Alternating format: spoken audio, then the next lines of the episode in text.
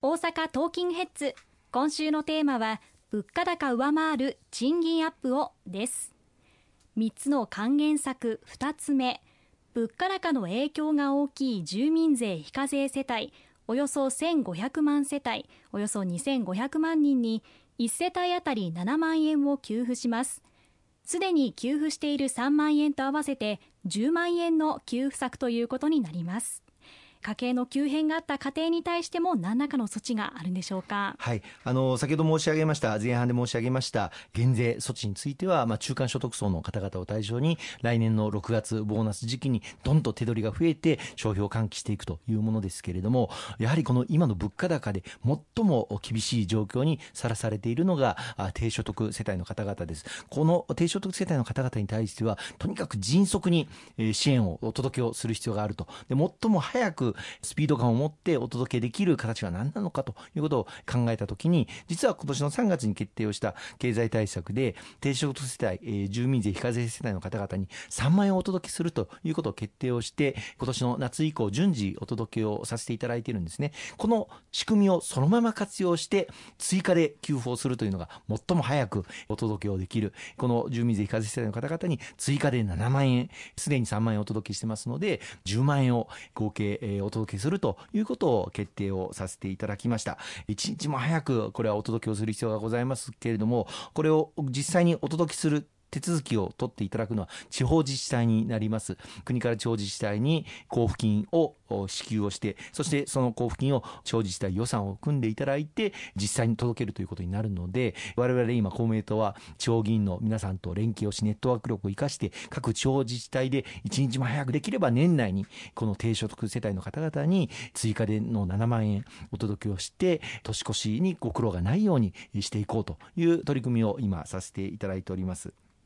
生活に困っていらっしゃる方には迅速に給付をして対応していくということなんですね。はい、もちろんあの家計に急変があってもともと住民税非課税世帯ではなかったけれども今急遽あの会社が倒産をしたあるいはご家族に不幸があったということで家計に急変があった家庭も対象になりますのでそういう方々に対しては申請をお願いするということになろうかと思いますけれどもいずれにしても一日も早くお届けできるようにきめ細やかに対応していきたいと思いますね。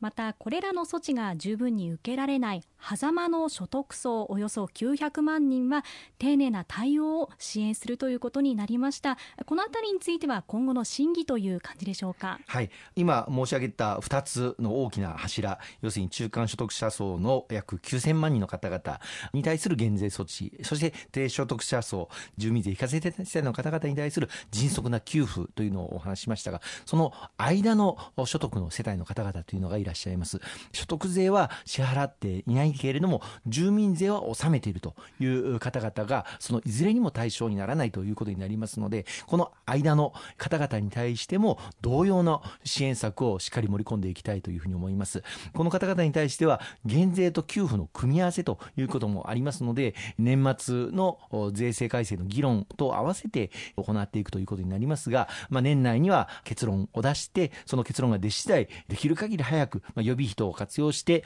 支援を実施をしていきたいと思います。また合わせて先ほど申し上げました低所得者層の方々に対する7万円の追加というのは1世帯当たり追加で7万円合計10万円ということになります。そうしますとご家族の人数が多い特に子育てをしていらっしゃる低所得世帯の方々については恩恵が低くなってしまいますので低所得世帯の方々で子育てをしていらっしゃるところについてはお子さん1人当たりいくらという追加の上乗せ支援も今検討しておりましてこれも年末までに結論を出していきたいというふうに思っておりますのでまたご報告をさせていただきたいと思います。わかりました。どの世帯も取りこぼすことなく対応していくということなんですね。おっしゃる通りですねそして還元策3つ目。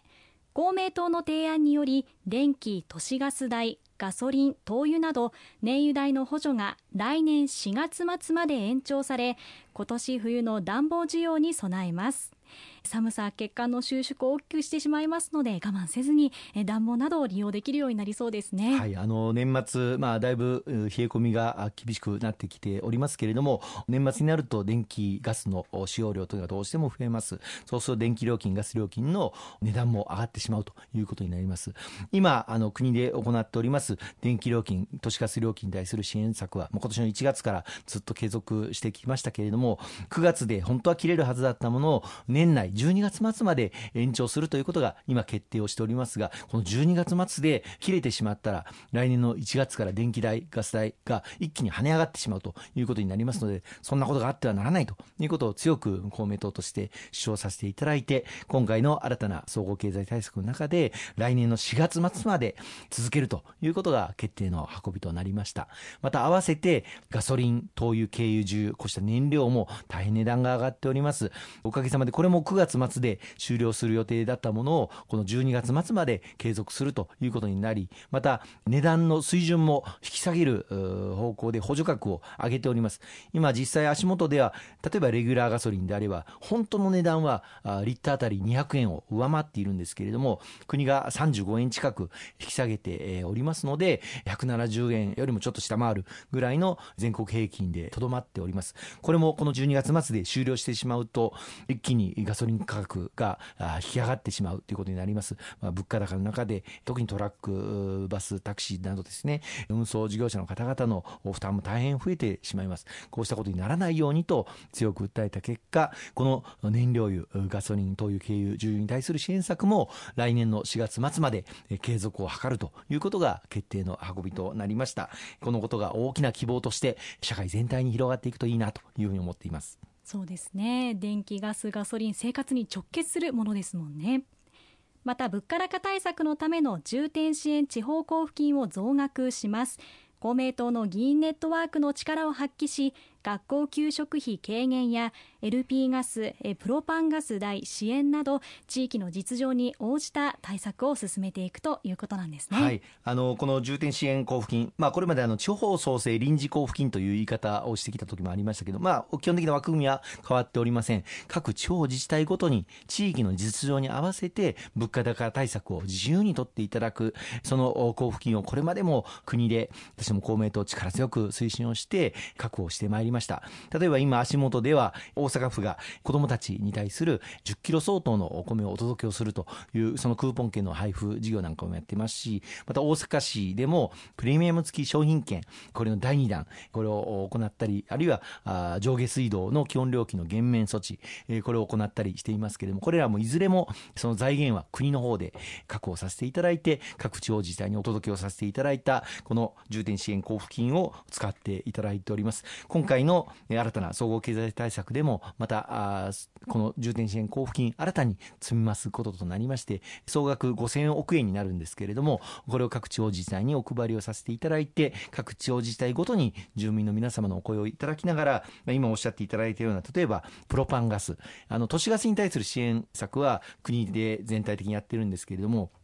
プロパンガスに対する支援策はありません。これはまあ、プロパンガスの配給のあり方というのが都市ガスとは大きく違うということもあってできないんですけども、やはりプロパンガスを使用されている住民の方が多い地方自治体においては、こっちに対する支援をぜひやりたいという自治体もございます。こういったところに対する支援ですとか、あるいは商標喚起をしようということで、プレミアム付き商品券を発行する自治体さんとか、あるいは子どもたちのためにやっぱり使おうということで、学校の給食費の減免措置を実現をされる自治体さんとか、もうこれは、それぞれの自治体ごとに、私ども公明党の町議員さんが各自治体に働きかけをして、実現を図っていきたいというふうに思っておりますので、これをまた追ってご報告をさせていただきたいと思いますね。